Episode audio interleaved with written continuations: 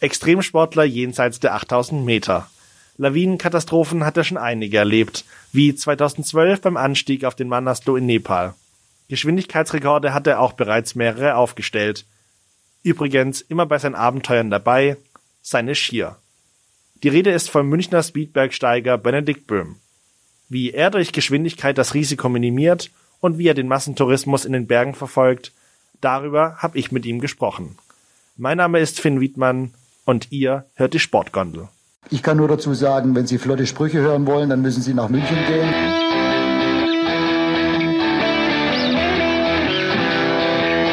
Die Sportgondel.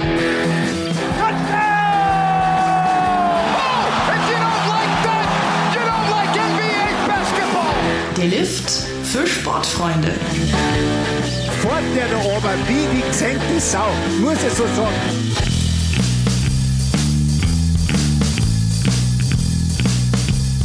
So, dann danke ich dir, Benedikt. Schön, dass du da bist. Schön, dass du mit mir in der Sportgondel fährst. Ja, wir haben dich eingeladen, weil du ähm, Speedbergsteiger bist. Ähm, deswegen auch passend zu unserem Podcast Sportgondel. Ich nehme an, bei dir ist es, kommt eher selten vor, wenn du auf den Berg hoch willst, dass du dann ähm, die Gondel benutzt oder einen Skilift. ähm, ja, erklär doch mal bitte unseren Zuhörern, was denn eigentlich Speedbergsteigen ist, was du da so machst. Ja, erstmal vielen Dank, dass ich hier sein darf. Ähm, Speedbergsteigen ist letztlich nichts anderes, als schnell auf Berge hochzukommen und schnell wieder runter, aber es hat eine ganz andere Dimension, wenn man das Ganze überträgt, wie wir das vor, ja, vor 16 Jahren angefangen haben, überträgt von den Alpen auf die höchsten Berge der Welt, also in die sogenannte Todeszone. Denn dort macht es eben wirklich Sinn, dass man eben nur kurze Zeit in der Todeszone ist, das heißt eben auch schnell hoch, schnell runter. Und so haben wir wirklich versucht, diesen Stil, den wir in den Alpen erlernt hatten. Ich war zu einer Zeit Nationalmannschaft Skibergsteigen, also diese Sportart ist so alt wie, wie die Skifahren. Mhm. Und 1936 zum Beispiel war Skibergsteigen olympisch und da ging es eben darum, so schnell wie möglich hochzukommen, so schnell wie möglich runter, ist auf dem besten Weg wieder olympisch zu werden. Und ich war so fasziniert davon, dass wir gesagt haben, warum versuchen wir das nicht auf die höchsten Berge der Welt zu übertragen. Aber das ist natürlich eine ganz andere Dimension, wenn man ähm, diesen Stil wirklich in die Todeszone bringt. Also gerade das passt dann auch zum Thema, wenn, wenn, warum hast du es so eilig? Also warum nicht einfach einen Normalberg steigen? Aber wie du sagst, wenn du irgendwie Todeszone, nehme ich mal an, das ist der Reiz oder was spielt da? Nee, ist nicht der Reiz, es ist eigentlich die Kunst. Also das ist eigentlich die, ähm, sagen wir mal, das große Vorurteil, mit dem ich hier gleich aufräumen muss, dass man denkt, ähm, da geht's hektisch und da rennt man drauf los und das ist nur Speed und Action und keine Ahnung, Action auf jeden Fall. Und ähm, aber nochmal, das heißt ja nicht Todeszone ohne Grund. Da oben ist der Sauerstoffpartialdruck so gering, also vielleicht 20 Prozent des Sauerstoffgehalts, den wir hier haben, so ab 7000, 7500 Metern spricht man von der Todeszone. Und dort stirbt man, stirbt man früher oder später, meistens früher wie später. Aber ähm, da muss ich eben einhaken, es ist eben eine ganz, ganz große Kunst, wenn man Dinge schnell machen kann. Schnell heißt nicht hektisch drauf loszurennen, ähm, gerade bei uns nicht, wo ja Speedbesteigungen teilweise 24 Stunden brauchen. Also da wäre jeder hier enttäuscht, der uns jetzt hier gerade hört und sagt, boah, das ist ein Speedbergsteiger, wie bewegt der sich? Ja. Du musst dir vorstellen, äh, wenn man sich Mount Everest vorstellt oder wie auch immer, da gehen ja die meisten schon mal ja, oft mit künstlichem Sauerstoff, wir machen das ohne künstlichen Sauerstoff. Und wenn du da selbst die Sherpa anschaust, die da wirklich gut drauf sind, ähm, die gehen ein paar Schritte und dann musst du wirklich stehen bleiben und, und rängst nach Luft, weil du da einfach zu wenig hast. Du hast einfach zu wenig Sauerstoff im Blut und dir geht so dreckig.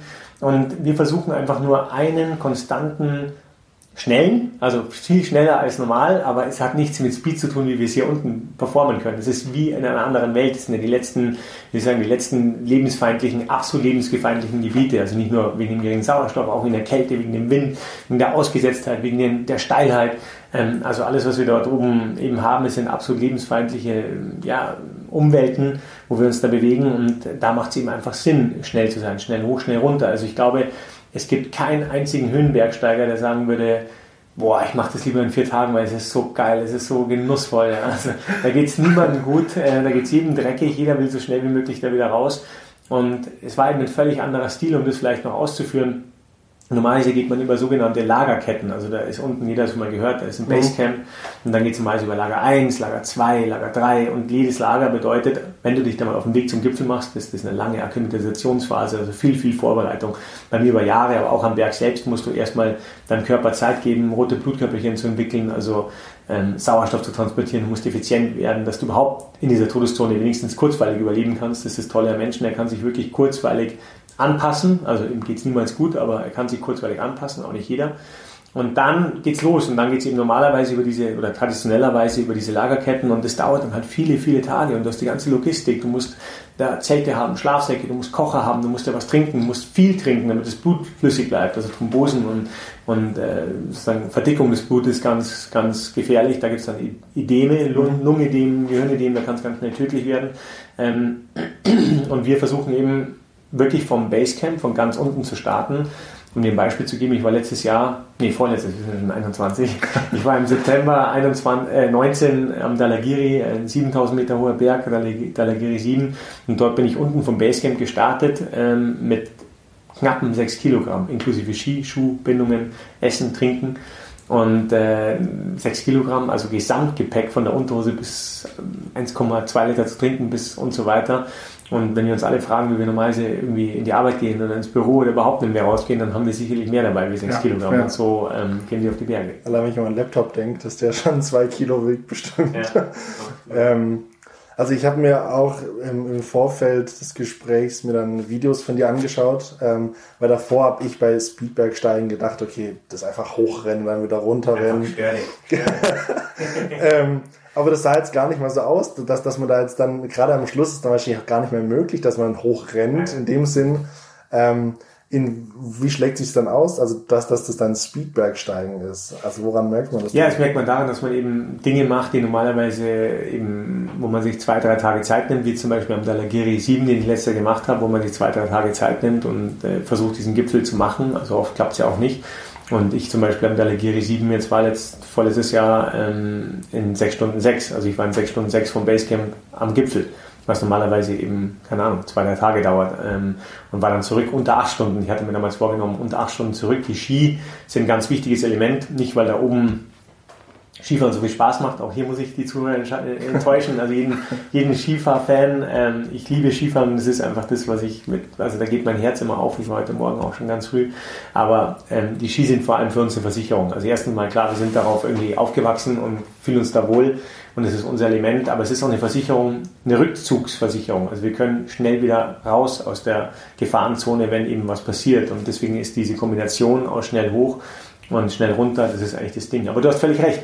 Ähm, äh, ich gebe dir ein Beispiel, ich war, keine Ahnung, 2012 habe ich einen Rekord gemacht auf den acht höchsten Berg der Welt in 15 Stunden vom Basecamp ähm, auf dem Manaslu, 8163 Meter hoch und ich habe da oben Richtung Gipfel einige Seilschaften überholt und ich kam mir wahnsinnig langsam vor im Vergleich jetzt hier zu den Alpen, aber ich war ohne Sauerstoff unterwegs, da waren viele mit Sauerstoff unterwegs ähm, und ich, ich konnte gar nicht fassen, wie schnell ich an denen vorbeigegangen bin. Ja, einfach, es geht halt darum, ein konstantes Tempo hinzubekommen. Und das ist nochmal, das ist diese große Kunst, ähm, zu schaffen, dich für 24 Stunden so perfekt vorzubereiten, mental, körperlich, ähm, deine Technik dein Essen, dein Trinken, dein Proviant, ähm, aber nicht nur, was du dabei hast, sondern auch, wie du es eben dann technisch verwendest. Du hast ja da oben zum Beispiel, ähm, ist die Luft so kalt und du hast überhaupt kein Hungergefühl und dir geht es eigentlich so schlecht, dass du nichts trinken, nichts essen willst, dann friert alles sofort ein. Da musst du also irgendwas entwickeln, dass du dein, deine Trinkblase direkt an den Körper tapest, ja, weil da ist ja noch irgendwie einigermaßen warm, die Downjacke drüber und so weiter. Den Trinkschlauch, der darf niemals irgendwie draußen sein, dann ist der sofort eingefroren, das ist Katastrophe. Du musst also irgendwie durch die Downjacke durch ähm, vorne am Reißverschluss sein und du darfst aber auch keine Zeit verlieren. Ja? Also das, das, Schlimmste ist, wenn du aus dem Rhythmus kommst. Das kennt ja jeder von uns. Wenn du eine Arbeit machst und ständig wieder gestört wirst. Ähm, und so versuchen wir eben einfach nur ein konstantes Tempo durchzuziehen und dann ja, unser Risiko übrigens eben auch dadurch zu minimieren, weil du ja dann nur kurze Zeit in der Todeszone bist, im Gegensatz zu eben drei, vier Tagen. Und das war unser Ziel. Und was passiert denn da, wenn der Trinkschlauch dann irgendwie raushängt und einfriert? Weil du bist ja dann nie allein unterwegs, du bist ja immer eine Gruppe. Ich weiß nicht, wie viel sind das dann so normalerweise? Ja, normalerweise sind wir so, nein, wir waren eine Gruppe so maximal zu sechs, aber wie es dann wirklich zum Gipfel geht, dann sortiert sich das Ganze oft dann nochmal aus. Also da ist dann nochmal so ein bisschen, einer wird krank, der nächste will vielleicht doch nicht, der nächste, keine Ahnung, hat irgendwas.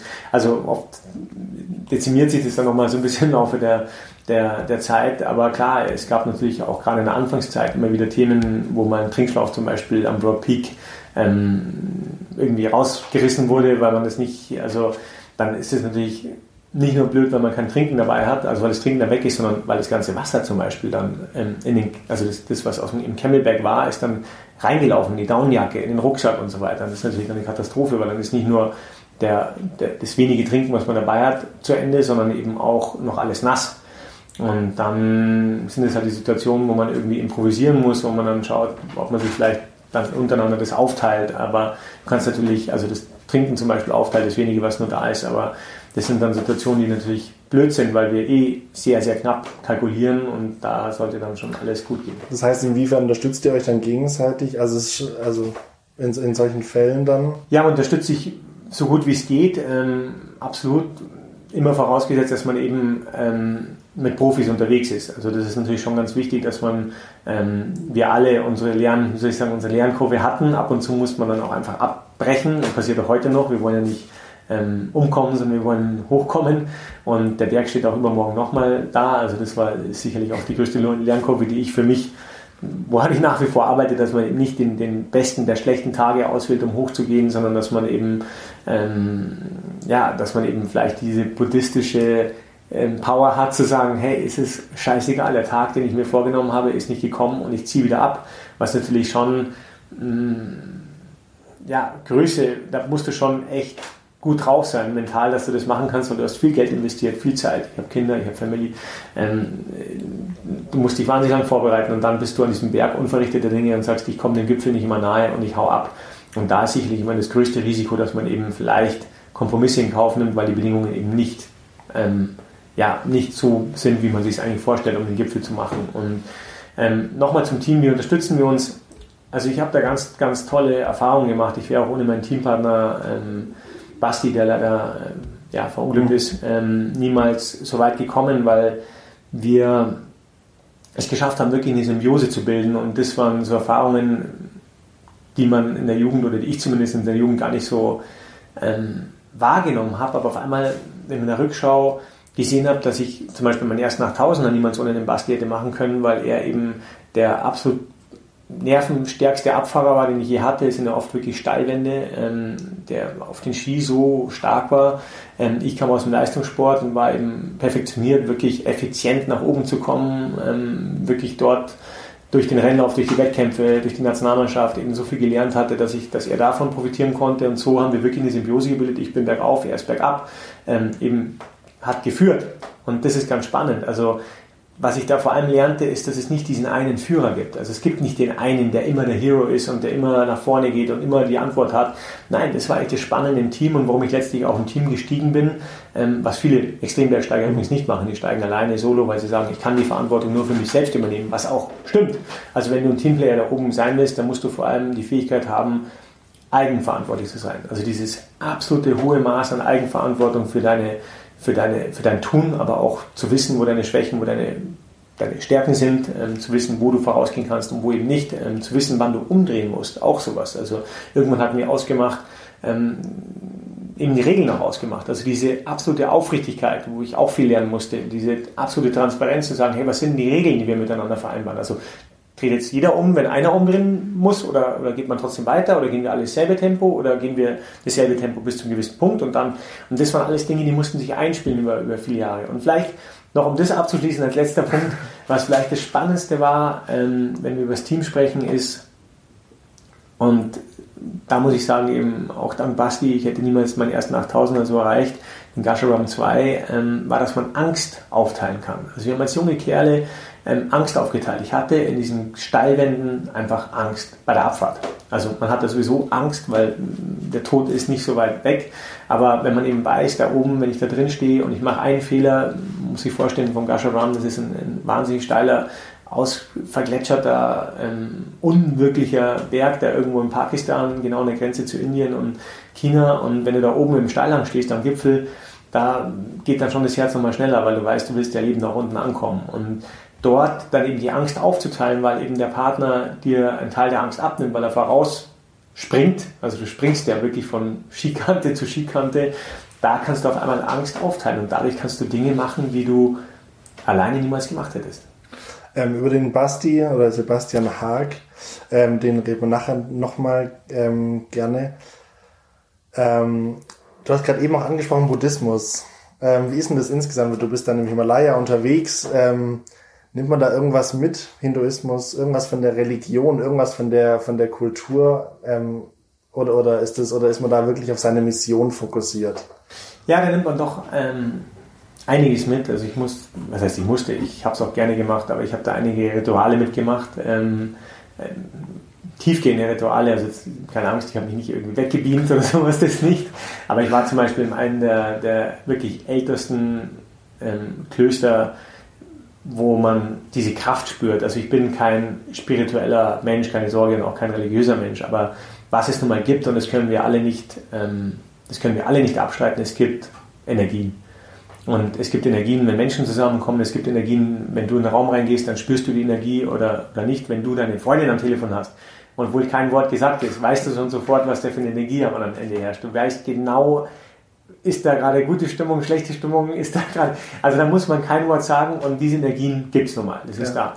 da. Und wenn man in so Orte kommt, und ich erinnere mich eben an dieses tibetische Kloster da kurz vom Mount Everest, wo wir ja eben auch durch, durch einen Freund reinkamen, der eben Nepalese, Tibeter ist und der da stark verwurzelt ist, auch im Glauben. Und du kommst dann in diese Grotten rein, wo die Mönche, ähm, diese buddhistischen Mönche, teilweise in so, wirklich in so einem Kellerloch, also es ist unwahrscheinlich, ähm, sieben Jahre ausharren. Also das sind, das, sind, das sind so unglaubliche Dinge, wo du denkst, wie hält ein Mensch das aus, wie, wie funktioniert das? Und die sich da so hinarbeiten, diese absolute Meditation und dieses absolute, und du spürst aber diese Kraft von diesem Raum und diesen Energien und diese, auch diese Ruhe. Du musst ja, also ich meine, ich, für mich ist das absolut nicht nachvollziehbar, ich kann mir das nicht vorstellen. Ne? Ähm, aber da kriegst du schon einiges mit und du bist ja in diesen, auch an diesen Orten, ist es wahrscheinlich so wie bei uns vor, weiß ich nicht, wie vor 1000, wie vor 2000 Jahren.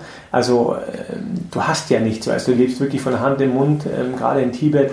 Und, und die Menschen sind völlig einfach. Natürlich siehst du, wie die Chinesen da immer mehr auch Technologie hinbringen, aber dennoch es sind einfach diese lebensfeindlichen Gebiete und, und da sind die doch sehr verankert in diesen, in diesen Energien und ähm, es ist da ein ganz großes, ja, ein ganz großes Leitbild, was bei uns natürlich schon verloren gegangen. Kriegst du das dann auch mit, wenn du sagst, ähm, in, in solchen Krisengebieten auch oder, oder, in solchen Gebieten, wo es eben auch dann ähm, große Konflikte gibt, ähm, Richtung Pakistan, ähm, kriegst du das mit oder, oder wie, wie läuft denn das ab? Wo, wo landest du dann? Du startest aus Europa und, und Ja, man kriegt es absolut mit und es ist auch immer wieder ein, äh, ein Faktor, der, der teilweise verhindert hat, dass wir überhaupt nach, nach Tibet reingekommen sind. Also es gab ein, ein Jahr 2000, weiß gar nicht mehr, was 12 oder so, wo wir nach Tibet eigentlich wollten und sind gar nicht reingekommen. China hat alles gesperrt, weil eben wieder irgendwelche Unruhen waren und sie einfach keine in Anführungsstrichen Touristen in dem Land haben mhm. wollten, die dann vielleicht irgendwie mit dem Handy irgendwas aufnehmen, was vielleicht nicht gewünscht ist.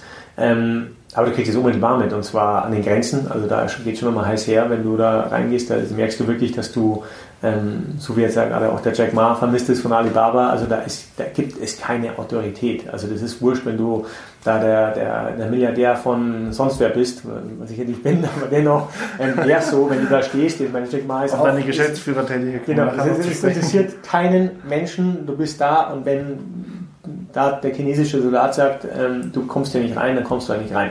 Dann war es das einfach. Also ähm, das ist das eine. Das andere, du spürst natürlich, gerade in Tibet spürst du schon diese ja, diese ein stolze Nation, so habe ich zumindest empfunden, die da so ein bisschen entmachtet ist und der, die so ein bisschen ihre, ihre Seele verloren hat, sagen wir mal so. Also dann in so Klöstern spürst du es, aber da auch merkst du natürlich, wie, die, ähm, wie diese moderne chinesische Kraft und unglaubliche Energie, die China hat, da auch in die letzten Winkel des, des Reiches kommt, des chinesischen, chinesischen Reiches, aber auch ähm, ganz stark in anderen Gebieten. Also das kurioseste Beispiel, was ich dir sagen kann bezüglich Konflikte, was so unwahrscheinlich war. Es war in Pakistan und es war genau an der Grenze zu, von Pakistan zu Indien. Es ja mhm. Pakistan, ja. Indien immer im, im, sozusagen im Dauerstreit.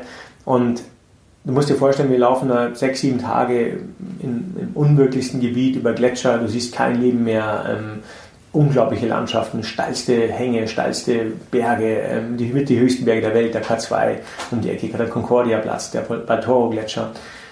Und so laufen wir weiter und weiter und irgendwann mal ähm, sehen wir auf einmal so einen, so einen massiven, weißt du, so einen, so einen, kennst du diese russischen, ich weiß nicht den Namen nicht, diese russischen Militärhubschrauber, diese riesen Dinger. Mhm, ja, Und da ja. steckt dieser russische Militärhubschrauber ähm, praktisch senkrecht im Gletscher drin, also abgestürzt und der steckte praktisch, die Schnauze war versunken und dieser Hubschrauber steckte in diesem Gletscher drin, wo, auf 5000 Metern. Auf 5000 Metern steckte dieser, und ich ja, was ist denn das? Ja, wo kommt denn das jetzt her? Was ist das? Und dann war da oben die höchste Gefechtsstation der Welt. Die waren auf Pakistan, pakistanischer Seite und es war also genau die Grenze zu Indien. Das musst du dir vorstellen, ähm, diese Soldaten, die wir da gesehen haben, die sahen aus wie, äh, wirklich wie aus einem Guerillakrieg. Also die waren völlig zerlumpt und zerfetzt. Die, die leben ja da oben in dieser Eiswüste. Also wie äh, am absoluten Außenposten der Welt und, und überall waren Granat, äh, so Granathülsen und keine Ahnung was.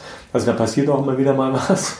Und so standen sich da die beiden Feinde auf 5000 Meter, wo du eh schon nicht gescheit leben kannst, gegenüber. Und und wir waren unmittelbar, also das Basecamp war Luftlinie, ich würde sagen 500 Meter oder so. Also äh, und da haben wir da runtergeschaut ähm, und wir haben uns, wir haben uns da in den 8000ern begnügt und die ähm, haben sich praktisch in, in militärischer Hab-8-Stellung da gegenüber gestanden. Also es sind kuriose Bilder, die man da teilweise erlebt, wo du, wo du sehr nah an der, ja, am Kern ähm, der Konflikte wirklich bist. Das ist schon, das ist schon schockierend irgendwie, wenn man das dann so sieht, glaube ich auch.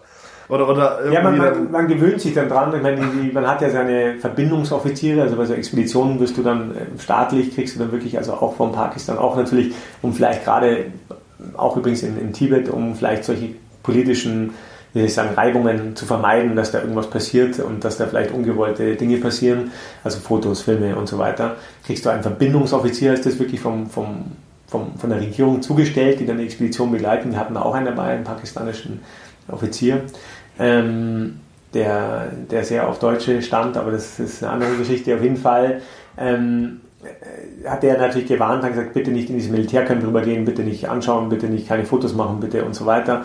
Und da war da irgendwie einer in diesem ganzen Basecamp-Gebiet, der das natürlich wahnsinnig äh, spannend fand, da ständig rüber zu gehen und Fotos zu machen. Und den haben sie dann echt einmal wirklich streng verwarnt. Dann ist er wieder rüber, der, der muss man auch sagen, ist selber schuld, ein bisschen blöd, wieder rüber und haben sie ihn echt einkassiert und haben ihn dann erstmal behalten und gesagt, also wenn er jetzt, dann wollten ihn dann wirklich ins, ins wie soll ich sagen, da, äh, ja, also da war dann echt nicht klar, was passiert mit dem. Was war da ins mit euch? Bitte? Was war Mit uns war nichts, es war ja nur, es ging ja nur um den, Ja. um den einen, Okay. äh, um den einen, wie soll ich sagen, äh, Bergsteiger, der halt da äh, irgendwie sich immer wieder probieren wollte und da nahe kommen wollte und den dann halt, zweimal hat er sich erwischen lassen. Und da halt war dann echt schon die Hölle los. Also da war schon klar, hey, wenn das jetzt noch einmal passiert, dann, dann schauen sie, dass sie den irgendwo ein, einkerkern. Und dann ist er irgendwie durchgekommen. Ich weiß nicht, aber damals, ich kann mich nicht erinnern, ob er sogar abreisen musste. Auf jeden Fall, also man sollte da schon vorsichtig sein. also gerade, gerade was angeht, auch was, was die Länder im asiatischen Raum angeht, ähm, gab es jetzt in den letzten Jahren häufiger mal die Fälle, wo die Länder verhindern wollten, dass, dass irgendwie Natur kaputt gemacht wird durch Touristen oder so. Ähm, ich weiß nicht, inwiefern ihr davon schon beeinflusst wart oder ähm, inwiefern euch das manchmal auch einschränkt, wo ihr lang dürft und wo nicht. Aber wie versucht ihr damit umzugehen, dass, dass ihr die Natur erhaltet? Weil für euch ist die Natur ja auch wichtig, weil sonst könntet ihr ja nicht äh, euren Sport ausüben. Ja, es ist, ähm, ich glaube, man kann ja viel Schlechtes über den Besten sagen und, und auch zu Recht und ähm, auch wenn man vielleicht die Bilder vom Everest sieht mit dem Massentourismus und so weiter und so fort. Aber hier muss man tatsächlich ähm, auch eine Lanze für den Westen bring, brechen, weil hier auch viel durch den Westen hingekommen ist. Also wenn du zum Beispiel von Natur redest, dass überhaupt mal ein Naturverständnis entwickelt wurde, ähm, kam vor allem durch die westlichen Touristen und Bergsteiger, die da sind. Also ich kann dir Beispiele geben, wie ich am Anfang auf Expedition war, da wurde einfach alles irgendwo, da wurde ein paar Steine wurden weggerollt und da wurde da alles reingeworfen und, und vermüllt und sonst was. Und man darf ja nicht vergessen, ähm, diese Länder verdienen ja auch eine Menge. Also mit diesen, gerade mit diesen 8000er Besteigungen, ähm, da gibt es natürlich Permits, also wie sagt man da, Permits, äh, brauchst praktisch eine, eine, eine Erlaubnis. eine Erlaubnis, genau, dass du überhaupt hochgehen kannst und so weiter. Also das ist schon eine, eine Einnahmequelle ähm, und da waren dann irgendwann die westlichen Touristen, die erstens mal überhaupt mal das Verständnis hingebracht haben, dass man nicht einfach alles nimmt und irgendwo auf den Gletscher wirft und also von den Fäkalien angefangen bis zu dem ganzen Müll, der eben da bleibt, ähm, bis zu sonst was und zweitens ähm, ja, da Infrastruktur aufbaut, dass eben sowas auch zurückkommt. Also die, die einfach gesagt haben, boah, wir wollen das nicht und auch bei uns oder so, wir, wir wollen das nicht und da ist eben ganz viel passiert von nochmal angefangen von den Toiletten, also in Anführungsstrichen Toiletten, wo du halt früher irgendwo einfach sonst was gemacht hast und jetzt wird es eben sauber irgendwie so gemacht und wird dann rausgetragen und genauso mit Müll und damit getrennt und damit das verbrannt, was, was man eben verbrennen kann und der Rest nicht. Also wo verstanden wurde, dass das auch die Touristen nicht wollen und dafür gibt es dann auch nochmal eine extra, ähm, eine extra äh, Gebühr für diese ganze Geschichte und so ähm, kommt da schon einiges rein. Nichtsdestotrotz muss man natürlich aufpassen, wie weit geht man da. Sicherlich der Everest, so die, der, der Kern, ähm, wo sich halt da natürlich wahnsinnig viel konzentriert. Jeder will auf den höchsten und dort, und deswegen hat er uns auch bis dato abgeschreckt gehabt. Und da muss man sicherlich überlegen, ähm, wie weit geht man da, wie viele Leute können dahin, wie viel verträgt die Natur ähm, und so weiter und so fort. Äh, darf ich da auch noch ähm, am Schluss nochmal drauf zurückkommen, wie du es insgesamt so siehst mit dem Massentourismus. Aber ganz kurz, wenn du gerade die Kosten ansprichst, was damit alles verbunden ist, bei der Vorbereitung auch, dass man ja finanzielle Mittel auch schon bereitstellen muss. Was, was für ein Aufwand ist das? Also, also was, was geht da alles? Sagen wir so, der finanzielle Aufwand, der ist, also hier hat sich, hat sich das, das Expeditionsbergsteigen ähm, demokratisiert, wie viel, was wir haben. Ich meine, früher konnte sich, keine Ahnung, äh, fast niemanden ein Handy leisten, wie es losging. Heute hat es jeder in der Tasche. Ähm, genauso wie mit, mit vielen anderen Technologien, die wir haben oder, oder Urlaubsreisen. Früher konnte äh, fast niemand mit dem Flugzeug fliegen. Heute fliegst du für 14 Euro, keine Ahnung, 99 irgendwo hin. Und äh, ganz so drastisch ist es nicht beim Expeditionsbergsteigen, aber früher hat eine Expedition ähm, unglaublich viel Geld gekostet. Also musstest du wirklich Zehntausende von damals D-Mark und so weiter da auf. Also da war das Nachkriegs... Das ging dann an die, an, an die Länder oder an wen ging das? Das ging dann auch, auch, ging dann auch gab es eben auch diese Permits, so wie es heute gibt. Mhm. Äh, aber du musstest natürlich die ganzen Träger organisieren. Da war die Infrastruktur noch nicht so da, die Straßen waren nicht ausgebaut. Ähm, du musst überhaupt mal schauen. Also ich habe kürzlich war ich eingeladen zum 90. Geburtstag vom Hermann Huber. Ich will jetzt nicht zu sehr ausführen, war äh, mal auch Geschäftsführer von Saliva und der war bei der zweiten deutschen, offiziellen deutschen Expedition dabei in der Nachkriegszeit. Also ich noch mit dem Schiff von, von, äh, von Europa nach Südamerika, erstmal da einen Monat am Schiff und dann, also es war natürlich, un, mussten das ganze Material mitnehmen ähm, äh, und so weiter. Also das waren natürlich unglaubliche, wirklich Expeditionen. Das ist ja bei uns schon alles wesentlich entspannter. Du hast ein Cargo, das schickst du vielleicht schon vorher per Schiff dahin, das kostet natürlich viel, viel weniger wie damals. Ähm, also man kann das heute mit einem, mit einem Budget machen von, weiß nicht, je nachdem, wie man alles dabei hat. Also das Tolle ist eigentlich am Ende vor allem, was man mitbringt und vor allem die Menschen, die man mitbringt. Also Kameraleute, wir waren ja immer filmisch gut begleitet. Ähm, also die Kameraleute, die dich da äh, begleiten, die, die man natürlich auch bezahlen muss, die dann natürlich auch im Risiko sind. Gibt ja nur wenige, die es überhaupt machen können und die überhaupt vielleicht nur Zeit haben, da sechs Wochen dabei zu sein und sich das antun wollen und so. Also das ist eher so die, die Herausforderung, dass du das gute Team bringst. Das Geld, ähm, ja, es ist immer noch teuer, aber es ist ein, vielleicht ein Zehntel, wenn überhaupt, von dem, was es vielleicht noch vor 30, 40 Jahren war. Ähm, also gerade auch, also ich glaube, was, was klar ist bei dir als Person, dass du auf jeden Fall sehr zielstrebig bist und, und ähm, da schon deine Ziele im Kopf hast. Ähm, wie nimmst du dich dann wahr? Ähm, wie siehst du dich dann wenn, wenn Leute dich irgendwie als, als zielstrebig und ähm, als, als erfolgshungrig oder so beschreiben würden? Hm, ich weiß nicht, ob sie mich so beschreiben. Ähm, ich glaube, was ich, wie ich mich wahrnehme, ist sicherlich schon jemand, der, ähm, der einfach brennt. Also, wie ich sagen, für mich war ähm, jetzt nie das Finanzielle im Vordergrund. Also ich hatte in England studiert und wenn ich so überlege, wie damals meine Studienkollegen zu irgendwelchen äh, supergeilen Firmen wie, wie M945 gegangen sind oder sowas. war damals auch schon in, nein. Aber wie zu zu meiner Zeit waren das irgendwie Consultant-Firmen, McKinsey und, und Boston Consulting. Ich weiß, das war zu meiner Zeit super. Ich weiß nicht, ob das jetzt noch so ist.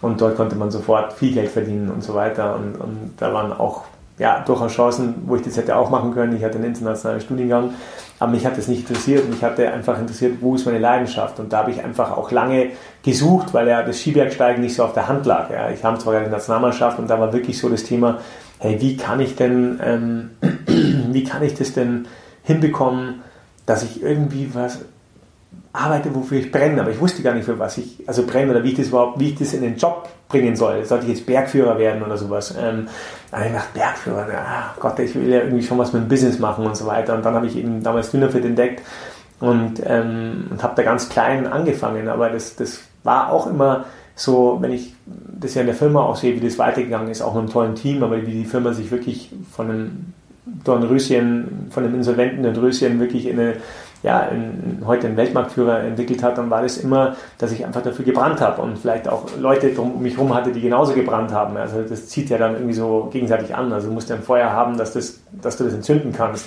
Und genauso war es ja letztlich mit diesen Bergen. Also ich weiß nicht, ob es vollhungrig hungrig das richtige Wort ist. Ich würde eher sagen unruhig. Also ich bin einfach jemand, der, der zum Glück viel Energie hat und, und damit auch geboren wird und jetzt auch immer mehr irgendwie, früher war das eine Belastung und jetzt ist es so, wenn ich immer scheiße, ich brauche mehr davon. Ja.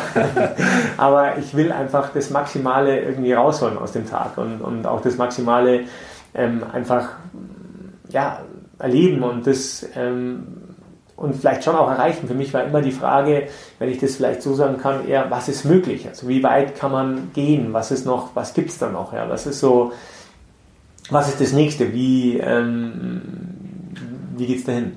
Spielen dann auch solche Sachen eine Rolle, wie wenn du irgendwelche Weltrekorde brichst? 2012 war das am Manaslu, wo du den Geschwindigkeitsrekord gebrochen hast und einen Weltrekord aufgestellt hast.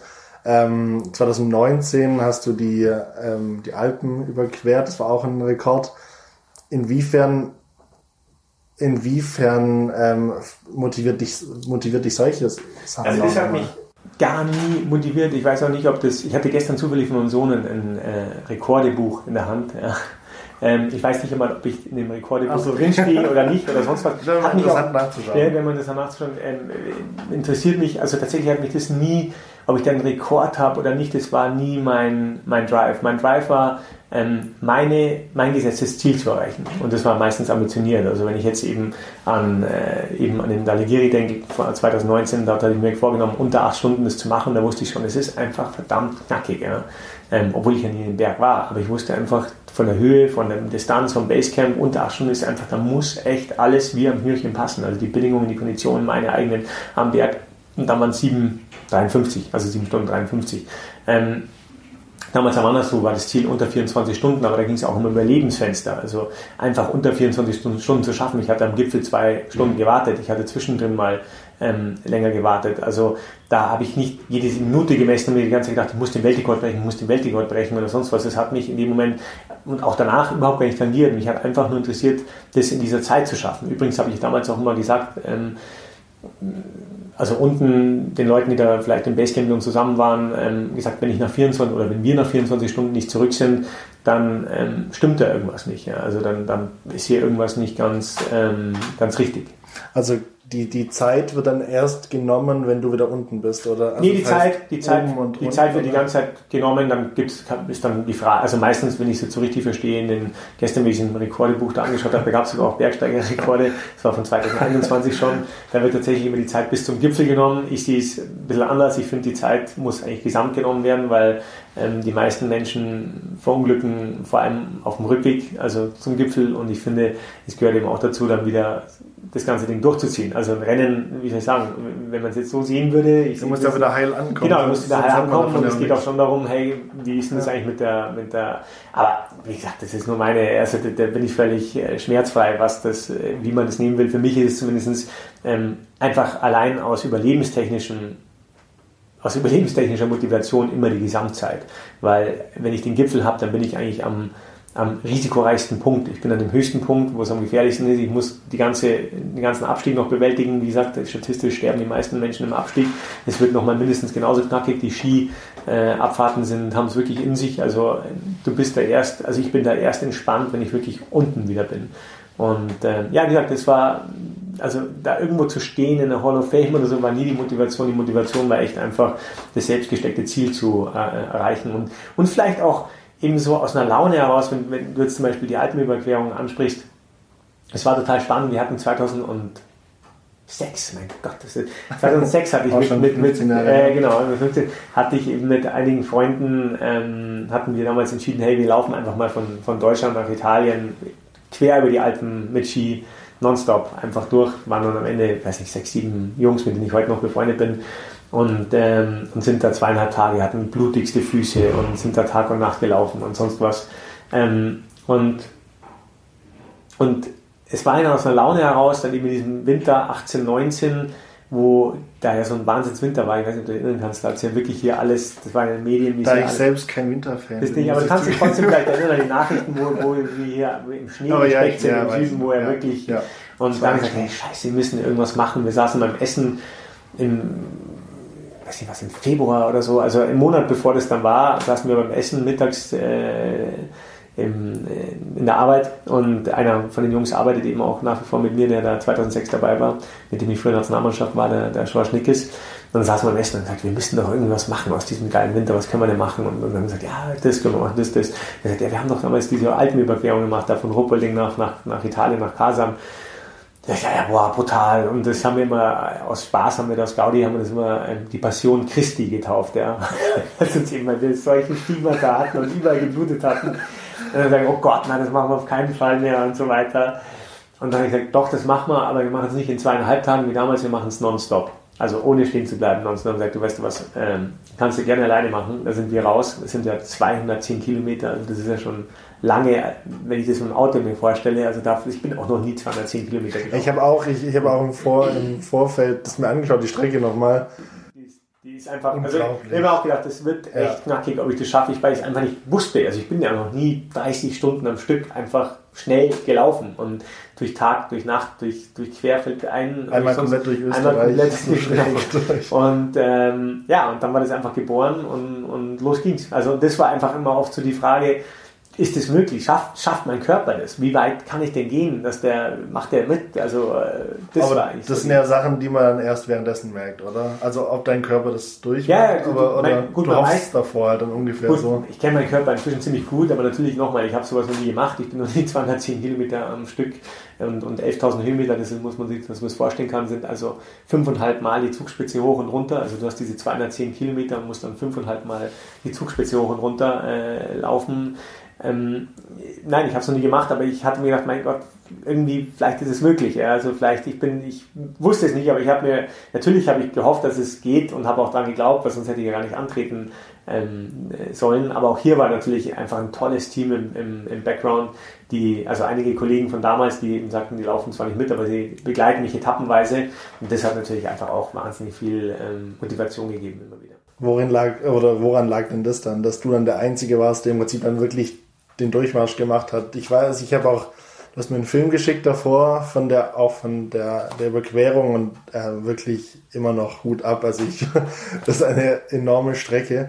Und da habe ich gesehen, dass dann immer mal wieder, du hast auch gerade gesagt, immer mal wieder dich auf der Etappen wurdest du begleitet. Ähm, woran lag das, dass da keiner mit dir da den Weg gehen wollte, komplett? Ja, ich, ich hatte natürlich gefragt, ob, sie, ob die Jungs nicht mitmachen wollen und so und haben gesagt, nee, sie, sie wollen nicht mitmachen, und, aber sie begleiten mich gerne. Das war ja auch völlig in Ordnung. Das war ja auch schon cool, dass sie überhaupt gesagt haben, sie begleiten mich und sie organisieren mit. Da war ja auch echt eine, eine Logistik dahinter und alles, äh, die mich da echt super unterstützt haben und, ähm, und so ist es dann, so ist es dann gelaufen. Für die Zuhörer ganz kurz, du warst ja dann auch zum Großteil auf Skiern unterwegs oder wie hast du das dann? Na, ich war tatsächlich eben durch diesen Jahrhundertwinter oder ich weiß nicht, wie man nennen soll, also zumindest was den Schnee anbelangte und deswegen war ja auch der Grund, warum ich sagte, jetzt müssen wir es machen, weil es sind ja große, immer auch wieder große Flachstrecken ähm, dazwischen in den Tälern und ähm, und da ist natürlich super, wenn du zum Beispiel Skatingstrecken, also sind ja überall Skatingstrecken und so weiter. Klar musst du auf einmal über eine Straße mal überqueren oder was auch immer. Aber ähm, wenn du einfach nonstop möglichst dich viel mit Ski bewegen kannst, weil du einfach schneller bist. Und das war halt eben aufgrund dieses tollen Winters, wo einfach auch in den flachen Lagen ähm, so viel Schnee war, war es einfach möglich, sowas überhaupt so zu machen, wenn du dann in viel größere Strecken zu Fuß, ich habe natürlich auch einige Strecken zu Fuß zurücklegen müssen, also wirklich zu Fuß ohne Ski, aber das war relativ wenig, also von diesen acht, wie lange ich gebraucht? Hast du nur im Kopf 28, 45 oder so? Ja, Ich habe es ja. nicht mehr genau, aber irgendwie knapp unter Auf jeden 29. Fall deutlich unter dem, was ursprünglich, Ja, ursprünglich ich war. unter 35 und ich war dann unter, also knapp unter 29. Und, ähm, und ich, ich kann mich nicht mehr genau erinnern, aber ich denke mal, ich bin maximal von diesen 9, knapp 29 Stunden bin ich maximal, boah, würde man sagen, maximal zwei Stunden zu Fuß gelaufen. Aber dann, dann, ist, dann ist das Skifahren schon deine Leidenschaft. Dann ist dann. Ja, absolut. Meine Skibergsteigen ist mein, mein Leben und die Kombination aus ähm, wirklich aus Aufstieg und Abfahrt, auch diese Belohnung, und dann diese. Du kommst ja auf dem Langlauf. Ich komme ursprünglich vom Skilanglaufen und war aber dann ähm, einfach, wie ich das erlebt habe, das erste Mal mit dem Skibergsteigen, war ich so fasziniert vom Skibergsteigen, weil es einfach ja, für mich, also ich, das ist ja völlig subjektiv, okay, aber für mich dann einfach die Königsdisziplin war, dass man sich erstens ähm, irgendwie außerhalb der Leuten im freien Gelände, in der freien Natur bewegt und zweitens diese, diese, ja, dieselben, zwar dieselben Fähigkeiten haben muss wie beim Skilanglauf, also Kraftausdauer, es ist ja wirklich ein absoluter Hardcore-Kraftausdauersport, dem ich unheimlich viel zu verdanken habe, also an Disziplin, an, an den Muskeln, die man da immer aufbaut, an der Ausdauer, ähm, aber dann eben diese Action aus der Abfahrt, und dann diese ersten Skitourenrennen im Vergleich zu Skilanglaufrennen, die ich auch gemacht habe, das war für mich einfach, das hat mich einfach gefressen. Also da dieses Abenteuer ähm, vermischt mit dem, mit dem Leistungssport, das war für mich äh, einfach, das war's. Was ich habe schon auch ganz viele Fragen, die jetzt nicht so sportlich sind wie du. Ähm, damit, da würde ich mich mit reinzählen.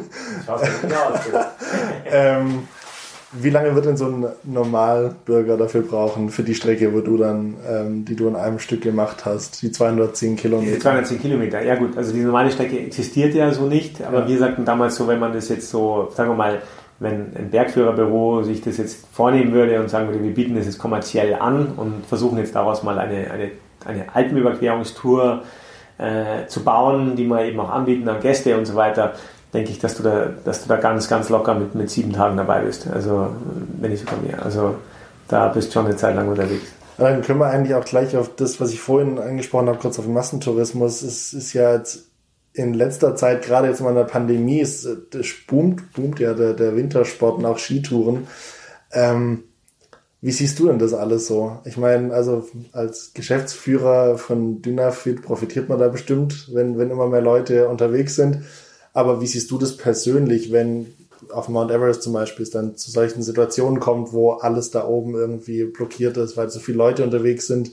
Gerade Leute, die eben nicht so sportlich sind und, und es nicht professionell machen.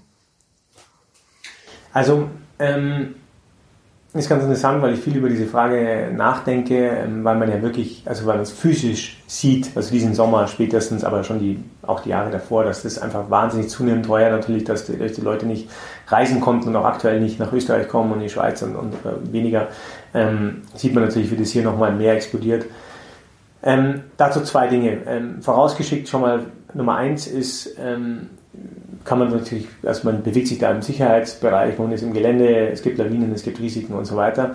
Ähm, aber hier schon mal Nummer eins vorausgeschickt, die Leute haben ein viel, viel höheres Sicherheitsbewusstsein. Also als das kannst du nur vergleichen in deiner Kindheit. Ich weiß nicht, ob du schon immer einen Helm tragen musstest, du bist ein bisschen jünger wie mich, wie ich, aber wenn ja, ich jetzt mir vorstelle, wo meine Kinder äh, überall schon automatisch vom Radlfahren bis zum Skifahren bis zu sonst, ich habe mein Leben lang äh, war ein Helm, also wenn ich hier mit meinen Eltern Eishockey spielen war oder sonst was, da gab es keinen Helm. Das gab es dann später mal irgendwann oder beim Radeln oder sonst was oder Anschnallen oder also das Sicherheitsbedürfnis der Menschen ist unheimlich gewachsen, wird natürlich auch ein Business draus gemacht von ABS bis zu was weiß ich was. Liegt es auch daran, weil man eben von den Gefahren weiß oder, oder was glaubst du, was, oder glaubst du, es ist gesellschaftlich? Es ist eine, gesellschaftlich, es ist, eine, es ist eine, für mich schon eine Mischung aus allem. Man weiß mehr natürlich über die Gefahren, klar, aber es ist natürlich schon dieses ganze äh, Helikopterprinzip. Also wir sind äh, in einer Sicherheitsgesellschaft, wir sind, äh, wir sagen ja auch durch unsere digitalen Möglichkeiten eigentlich nonstop überwacht. Ich hätte das meine ich jetzt nicht überwacht von Fremder, von der fremden Macht kann auch sein, aber von Eltern vorwiegend oder von wem auch immer. Ähm, also keine Ahnung, meine Kinder wachsen genau da auf, wo ich aufgewachsen bin. Meine Eltern haben mich einmal da vorne, äh, haben sie mir einmal am ersten Schultag gezeigt, wie es in die Schule geht, die paar Kilometer und dann bin ich das ab da gelaufen und sobald ich radeln konnte, bin ich geradelt. Und das ist heute einfach anders. Also Heute ist, äh, wie soll ich sagen, ist der Stau von der Schule, weil es eben jeder den, also das Sicherheitsbedürfnis ist unheimlich gewachsen. Ich würde mal sagen, ähm, das Verantwortungsbewusstsein, also ich, ich sehe ganz selten, und das sieht man auch in den Statistiken, dass Leute jetzt ähm, sich völlig Harakiri irgendwo rein, gibt es natürlich immer noch, aber so, wenn man die Masse sieht, ja, die große Masse, ähm, da bewegen sich schon alle sehr, wie soll ich sagen, sehr konform und eher dann sagen sie, hey, ich laufe lieber mal auf der Piste, anstatt dass ich irgendwas mache oder ich mache vorher erstmal einen Bergführerkurs, wie man überhaupt damit umgeht und taste mich so ein bisschen an das Rand. Also die Leute haben eigentlich da eine große Einstiegsbarriere und, und trauen sich da eher weniger zu, wie das ist mal, dass dann immer was sein kann, logisch, aber hier ähm, mache ich mir weniger Sorgen als, um vielleicht um darauf zurückzukommen, als darauf, dass dass wir einfach langsam sind. Und das sage ich wirklich hier ähm, als Speedbergsteiger, nein, dass wir langsam sind und dass es mich echt auch ärgert, wie lange es dauert und was noch alles passieren muss, wie viele Corona-Wellen noch kommen müssen, dass man vielleicht die Infrastruktur eben dahin bekommt. Weil gerade wenn wir über Natur sprechen, die meisten Menschen bewegen sich ja an bestimmten Bergen, an bestimmten Orten. Wir haben halt ein paar Hotspots von Garmisch bis zum Spitzingsee, war heute wieder im Radio. Ähm, bis zu anderen Dingen und dort halt einfach mal die Infrastruktur zu schaffen. Also anstatt, dass die Menschen dann noch mehr ausweichen müssen und noch mehr dann ins Gelände rein müssen, ähm, dass man da mal schafft, vielleicht mal Tiefgaragen zu bauen, mal gescheite Radwege, mal Toiletten, ähm, mal andere Dinge, dass man, anstatt sich zu beschweren, also jetzt hört man ja von den Grabenkämpfen zwischen Münchnern und den Locals und so weiter, was soll denn der, der Schwachsinn? Warum kann man nicht einfach schaffen, ähm, hier eine Win-Win-Situation zu schaffen? Letztlich verdienen die Locals Geld damit ähm, und zu sagen, wie kriege ich das hin? Dasselbe mit dem Skitouren gehen auf den Pisten. Also das wird jetzt nun mal einfach Teil dieser Infrastruktur werden und ich kann mich jetzt dagegen wehren und, äh, und Schilder aufhängen und Verbote und es ist ja sogar in Garmisch damals vor Gericht äh, das Ganze ausgefochten worden. Also da wurde, wurde versucht, Skitouren gegen gerichtlich zu verbieten. Okay. Wurde dann auf höchster Instanz verloren, weil es gibt ein, in Bayern zumindest ein, ein Recht, des, äh, das freie Betretungsrecht. Also der das, Grund dafür war dann? Der Grund war eben, dass sie verloren haben. Es gibt in Bayern ein, ein, ein Gesetz, das nennt sich ähm, das, das Recht das freie Betretungsrecht, also dass jeder das Recht hat, in die Natur zu gehen. Und daraufhin äh, wurde, hat sich dieser Skitourenverein, der sich da gegründet hat, äh, berufen und dann wurde das eben auch aufgehoben. Aber jetzt muss man einfach überlegen, wie integriert man sowas in die Infrastruktur und wie integriert man es, dass man eben Geld damit verdient. Und, ähm, und hier denke ich mir schon ab und zu mal, warum muss es erst immer wehtun, bevor man dann irgendwie, bevor man da irgendwie ein Business draus macht. Einige kapieren es ja schon, aber ich glaube, in unseren, ich muss das leider bisschen provokant sagen, aber in unseren verstaubten ähm, Alpennestern, also von angefangen von, von äh, Garmisch über Rupperling, über, über Bayerisch Zell, über Berchtesgaden ähm, und was ich was da noch alles gibt, da ähm, sind halt jetzt auch, auch große Chancen und nicht nur Chancen, sondern man muss es auch machen, weil sonst ähm, geht es halt, wird ja dieser Konflikt einfach weiter. Also man muss investieren, und diese Investitionen in die Infrastruktur auf bestimmte Hotspots, ähm, die ist jetzt einfach anzugehen. Also aber es kommt ja dann schon, in, wenn wir jetzt dann Richtung Himalaya gehen oder Mount Everest, da gibt es ja schon häufiger Leute, die da hingehen wollen, weil es einfach der Kick ist. Ich meine, Mount Everest das ist der höchste Berg der Welt. Da wollen Leute hoch. Auch einfach vielleicht Leute, die halt nicht so trainiert sind. Was ist denn dann, also mein Gott, das ist Angebot und Nachfrage. Du musst dir einfach vorstellen, ähm, das ist nichts anderes wie ein Kreuzfahrtschiff. Also wenn es, ich, man muss es einfach so sehen, der Mount Everest ist heute nichts anderes als ein kommerzielles ähm, Gut ein kommerzielles Tourismusziel. Und zwar läuft es so, dass es ähm, unter anderem amerikanische Agenturen gibt, amerikanische ja, Abenteuer-Bergsteigeragenturen, die Gipfelgarantien ausgeben. Also die garantieren dir, wenn du die Summe X zahlst, dass du auf den Gipfel hochkommst. Und wie funktioniert das? Ähm, du bekommst ähm, so viel, es gibt ein, ein, eine Gesellschaft, die, ähm, die, die wirbt damit, dass der Claim so viel Sauerstoff wie du willst so viel Sauerstoff wie du willst.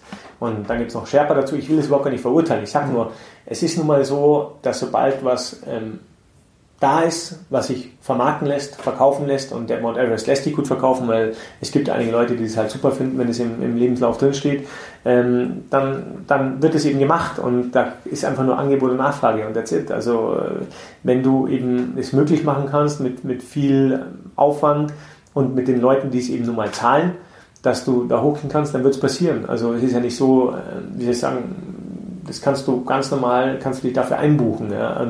Da gilt es dann eher die Frage eben, wie, inwiefern begrenzen es die Regierungen irgendwann mal, wo sie sagen, hey, da müssen wir uns einfach mal auch aufpassen, weil das Schlimmste, glaube ich, wäre ja auch für den Tourismus, wenn dann irgendwas passiert und dann haben wir wieder Schlagzeilen, wo, wo ja.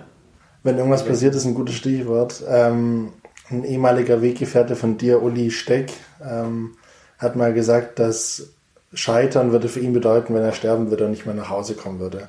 Und das hast du auch mal so ähnlich formuliert, dass es für dich bedeuten würde, dass du nicht mehr nach Hause kommst. Das wäre für dich Scheitern.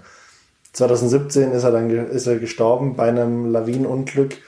Ähm, ein anderer Freund, den hast du vorhin angesprochen, ein Schulfreund, ähm, Sebastian Haag, ist 2014 umgekommen. Da warst du dabei. Ähm, was macht das mit dir? Also inwiefern verändert es deinen Blick auf den Sport? Ich nehme an, nicht groß, weil sonst würdest du nicht immer noch betreiben, aber. Ja, es verändert natürlich schon ganz viel. Es sind natürlich ganz schwere Einschnitte, natürlich vor allem, ähm, vor allem 2014 mit, mit Basti, mit Uli, den kannte ich und war eben auch mal mit ihm unterwegs, aber nie in der Tiefe ähm, jetzt mit dem, äh, mit dem Basti.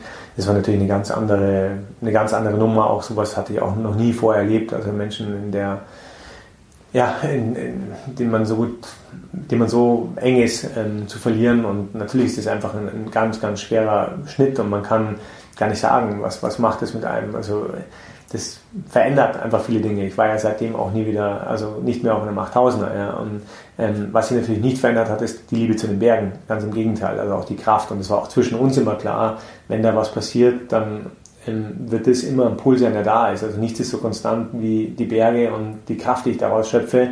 Und da sind ja nicht die Berge dran schuld, ähm, dass sowas passiert, sondern ja, ähm, sondern wir letztlich, die, die in die Berge gehen. Also das ist sicherlich was. Aber es ist natürlich ein tiefer Einschnitt mit tiefen Namen, wo man auf der einen Seite oder wo ich auf der einen Seite wahnsinnig dankbar bin für die Zeit, die wir zusammen hatten und, und da auch mit voller Demo zurückschaue und auf der anderen Seite ähm, ja, irgendwie auch nach vorne schauen muss. Aber wenn du jetzt sagst, dass du seitdem kein 8000 mal bestiegen hast, ähm, dann hat es ja schon seine, seine Spur hinterlassen? Oder, oder war das einfach. Das nee, nee, das war schon sicherlich ganz klar ähm, dadurch, wie soll ich sagen, ähm, sehr, sehr dadurch getrieben und, ähm, und ich hatte dann eben zunächst erstmal andere Ziele und das war sicherlich schon was, wo ich, äh, wo ich erstmal, also definitiv hat seine Spuren hinterlassen, ja, auch diesbezüglich. Ich merke auch gerade, wie emotional ähm, das dich immer noch berührt und ich glaube, es wird wahrscheinlich ein, dich nie irgendwie, ähm, ja, es wird nie wirklich ähm, kein Thema mehr sein für dich. Aber du hast auch mal gesagt, ähm, dass man keine wirklichen Emotionen hat nach so einer Bergung, nach einem Lawinenunglück. Das war, ich weiß nicht mehr, welche, welches Lawinenunglück das war. Ähm, das war bezogen darauf, dass du dann in der Sekunde jetzt nichts mehr machen kannst bei Leuten, die schon gestorben sind. Und dann geht es darum, um Leute, ähm, noch zu retten, wo wirklich was zu retten ist. Ähm Gut, man ist natürlich in solchen Dingen, also unmittelbar in, in absoluten Extremsituationen, wir waren ja auch in der Lawinenunglück 2012 äh, als, als Ersthelfer, wo eines der größten Tragödien im Himalaya äh, passiert war, wo ähm, elf Menschen ums Leben gekommen sind. Ähm, in dieser Situation selbst funktionierst du halt einfach. Ich, ich, schätze mal, das ist ähnlich wie, und das ist zum Glück erlebt habe, aber ähnlich wie in einer Kriegssituation, wo man, ja, wo man einfach tut und macht und, ähm, und dann kommen die Dinge viel, viel später. Ähm, es ist dann natürlich ein großer Unterschied zu den, hast du eine Beziehung zu den Menschen gehabt, natürlich baust du auch in diesem Moment eine auf. Auch 2012 hatte ich Menschen getroffen, die ich kannte.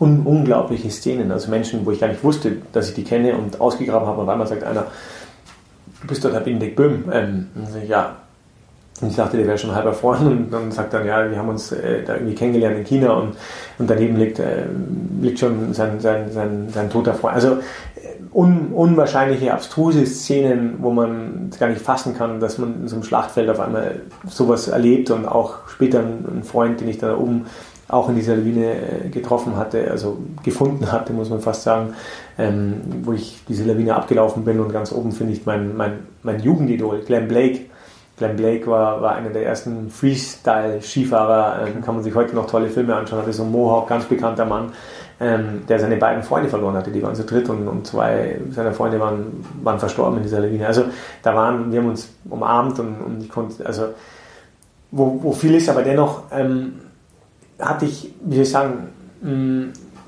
ja, es ist eben die Frage, wie stark ist deine Beziehung zu diesen Menschen? Bist du da irgendwie unmittelbar beteiligt? Wir waren ja nicht, wir waren ja passiv beteiligt als Ersthelfer, sozusagen, weil wir zufällig in der Nähe waren.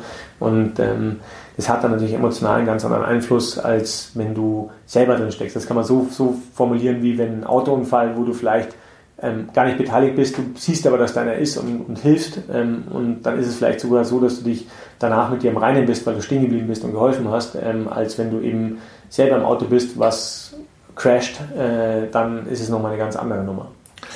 Gerade die, die Gefahren, die wir, oder die wir an, ansprechen, ähm, Gefahren sind ja überall dabei, Risikos überall dabei. Ähm, aber denkst du manchmal auch an deine Familie, bei, wenn, wenn du das, wenn du, wenn du diese Touren planst? Ähm, weil immerhin, du hast drei Kinder, ähm, Das muss da bestimmt auch eine Rolle spielen, oder?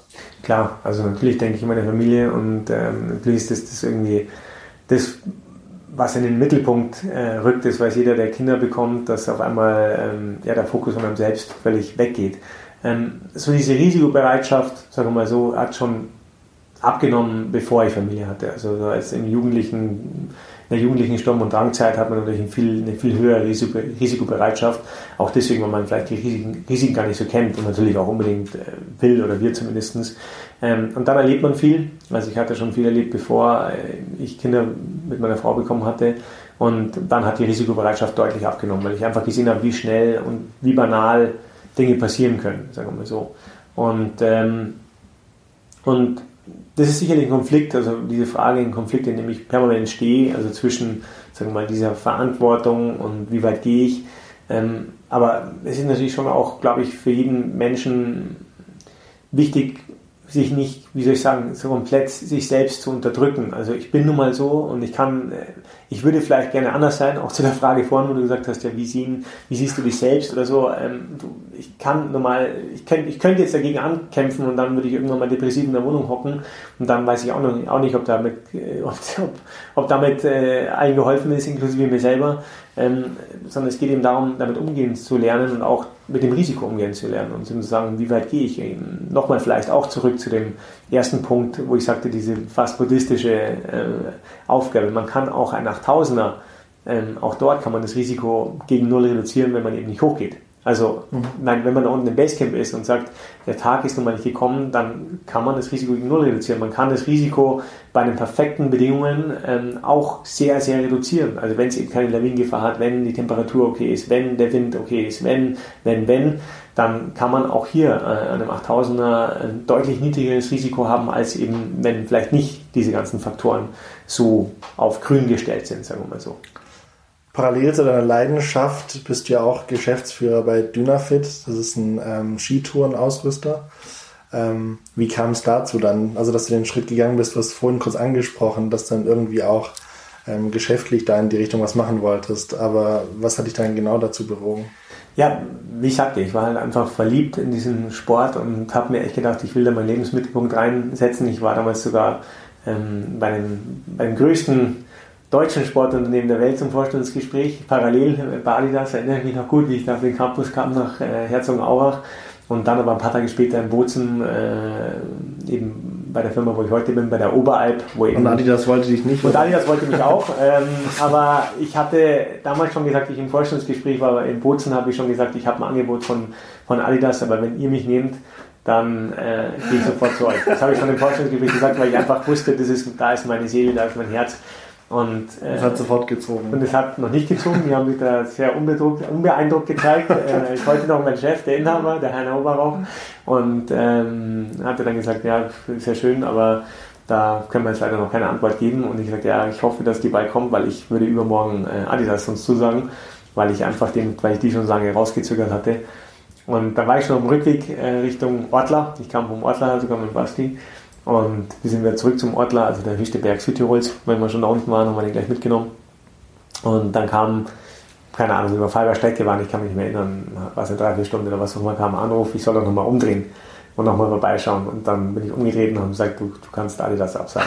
und äh, genau, dann habe ich Adidas abgesagt und habe da angefangen und das war einfach nur ein großes Glück, dass ich halt äh, da reinkam, wie die Firma ja, wie die halt wirklich im, im, von nichts eigentlich wieder aufgebaut werden musste. Und da ähm, war anfangs noch ein, wie soll ich sagen, ein, ein, ein ja, Brandmanager, äh, Rainer Gerstner, der da der mich da auch viel, äh, mir da viel gezeigt hat und, und mir da, äh, mit dem ich äh, aber auch, den ich schon sehr begleiten dürfte und mich dort auch voll entfalten dürfte in, in puncto Produktmanagement und Sales und Marketing und alles Mögliche und irgendwann hat er den Platz geräumt und sagte dann eben, okay, ähm, ist dann zur Schwesterfirma gegangen, äh, zur Schwestermarke. Und ich habe dann eben Dynafit als, ja, als, als Geschäftsführer übernommen und, äh, und darf das heute mit einem super, super tollen Team ähm, weitermachen. Habe ich auch ein paar Videos schon gesehen auf YouTube dann von Dynafit. Finde ich auf jeden Fall auch sehr spannend. Sehr gut. Wenn wir, äh, mal ausstatten. auch, für, auch für die Zuhörer vielleicht, dass die dann auch mal sich da Videos anschauen können. Gibt es viel auch über dich und auch über, über das Unternehmen. Ähm, jetzt gehen wir langsam zum Abschluss. Ähm, was passiert denn eigentlich, wenn du eines Tages mal nicht mehr Ski, Skiberg steigen kannst? Das ist hart. Ich glaube, das ist Hast du darüber schon mal nachgedacht? Oder? Ja, ich denke da schon. Also wie soll ich sagen, ich, ich bin mir natürlich schon auch durch die Dinge, die ich erlebt habe und auch durch den Tod, mit dem ich ja früh in Berührung gekommen bin, wahrscheinlich früher, als es normalerweise üblich ist in unserer westlichen Welt. Ich hatte ja vorher auch da keine Berührungspunkte, so wie es halt hoffentlich bei den meisten ist, dass man, wenn jemand stirbt, die Großmutter oder wer auch immer, dass das dann ziemlich schnell erledigt ist mit äh, Beerdigung und allem drum und dran und dann geht es halt wieder weiter. Ähm, also in unserer Gesellschaft wird der Tod eher schnell äh, ausgeblendet und, und, und äh, unter die Erde geschafft im wahrsten Sinne des Wortes oder ins Krematorium. Und dort, wie ich dann so als junger Mensch den ersten Menschen in den Armen irgendwie hatte, der, der da tödlich verstorben ist, erfroren ist, ähm, am Mustagata, das hat dann schon auch in mir was verändert, wo mir irgendwie klar wurde, also als junger Mensch, wo ich nie an den Tod gedacht habe, also wo ich immer dachte, das Leben ist unendlich, also die, also wenn er immer gesagt hat, mei, du wirst ja mal sehen und so weiter. ähm, und das hat sich dann schon verändert, natürlich jetzt auch, wo, wo ich natürlich merke, boah, diese, diese, also auf einmal dauert es ein bisschen länger, sich zu regenerieren und so und ey, boah, die ganze Power und ganz so, wie sie sagen, ganz so in diesem Übermaß, wie sie mal verfügbar war, ist sie auch nicht. Und man macht sich natürlich schon Gedanken, wie geht es weiter, wie lange geht es. Jetzt habe ich das große Glück, dass diese Sportart, dass man die wirklich lange betreiben kann. Also Skitouren gehen kann man lange, lange betreiben und ich glaube, zum Abschluss ähm, ein großes Vorbild, du hast ihn gerade kennengelernt, ähm, ist da sicherlich mein Vater. Der Ganz kurz für die Zuhörer, wir sind bei Benedikts Eltern zu Hause. Genau, weil mit Sicherheitsabstand natürlich. Mit Sicherheitsabstand, weil wir keine drei Kinder haben, die da um mich rumschreien. Aber was man bei meinem Vater sagen muss, das darf zwar hier, das darf man nie wissen, dass ich sein Alter verraten habe. Ich verrate es jetzt auch nicht, aber es ist ungefähr ähm, so alt wie äh, das Mikrofon, was vor mir steht, des Radiosenders. Ja? Ziemlich genau sogar, es passt sogar perfekt. ähm, und wenn ich mir vorstelle, dass ich meinem Vater zum 90. Geburtstag äh, vor einigen Jahren ein E-Bike geschenkt habe. Und dort hat er mich angeschaut und hat, mich, hat mir gesagt, sag mal, was, was soll denn das? Ja? Und ich sagte so ungefähr, es war also wie eine Beleidigung für ihn. Ja? Und dann habe ich erklärt, dass das kein Rollstuhl ist, sondern ein E-Bike, das ist sein Horizont erweitert, weil er alles mit einem normalen Rad gemacht. Und, ähm, und wie er sich immer wieder eben aufgerafft hat und wie der seinen Tag selbstständig bestreitet, jeden Tag ähm, rausgeht und radelt und läuft und macht und tut in dem Alter und Spaß hat am Leben und vor allem, und ich glaube, das ist das Wichtigste und das ist, glaube ich, das, was ich wirklich von meinem Vater mitnehme und wo ich merke, dass er das sogar mehr hat wie ich und wie die meisten Menschen, die ich kenne, dieses unglaubliche Interesse. Also dieses unglaubliche Interesse an Menschen. Weißt du, jetzt warst du gerade da, der fragt dich aus. Wir hatten hier, die haben hier, nachdem die Kinder ausgezogen sind, ist hier so ein Bed and Breakfast wenn die Amerikaner, Chinesen, was auch immer, in Corona-Zeiten natürlich jetzt nicht, aber sonst ist es hier rappelvoll mit, mit, mit Menschen. Hier ist ja immer, es gab ja nie einen Haus der Schlüssel bis heute, waren ja hier immer, und heute sind es eben die Gäste. Das ist deswegen so ein großes Haus, weil ihr auch... Sechs Kinder seid, genau, und, oder waren. Und, und der fragt jeden aus und dann holt er sich den Atlas und lässt sich zeigen, ähm, wer, wo er da wohnt und was da für Tiere gibt und was einfach dieses Interesse an den Menschen, an, an er sammelt, er macht, er tut und ähm, er weiß, dass er sich bewegen muss, dass er fit bleibt, aber er genießt auch seinen Rotwein jeden Abend. Ähm, und das ist eigentlich so was, wo ich sage, mein Gott, also wenn man das schafft, ähm, so im Einklang zu leben und, und auch sich so über das zu freuen, was man hat, für den war Corona überhaupt kein Problem, weil er sowieso gesagt hat, ich habe hier alles schon seit Jahren, aber er kann sich alles holen über eben Literatur, über sonst was und Lernsprachen bis ins hohe Alter und das ist, glaube ich, ich glaube, man kann bis ins Alter wirklich glücklich sein, wenn man eben auf sich achtet, also sowohl körperlich als auch geistig, dass man einfach schaut, ähm, sich dort einfach nicht, nicht, nicht locker zu lassen. Also sich einfach weiterzubilden, sich fit zu halten ähm, und nicht das Interesse an der Welt zu verlieren und sich irgendwie einzuigeln. Ich finde, das ist ein perfektes Schlussstatement auch. Ähm, ich danke dir recht herzlich, Benedikt ähm, dass du mit mir jetzt in der Sportgondel warst. Danke dir fürs Fahren in der Sportgondel. äh, aufreiben. Ähm, dann danke ich dir. Danke dir. Die Sportgondel. Hinblick, egal, immer ein Hinblick auf was? Was soll das? Was wollen wir hinblicken? Auch ein Hinblick auf dieses Interview.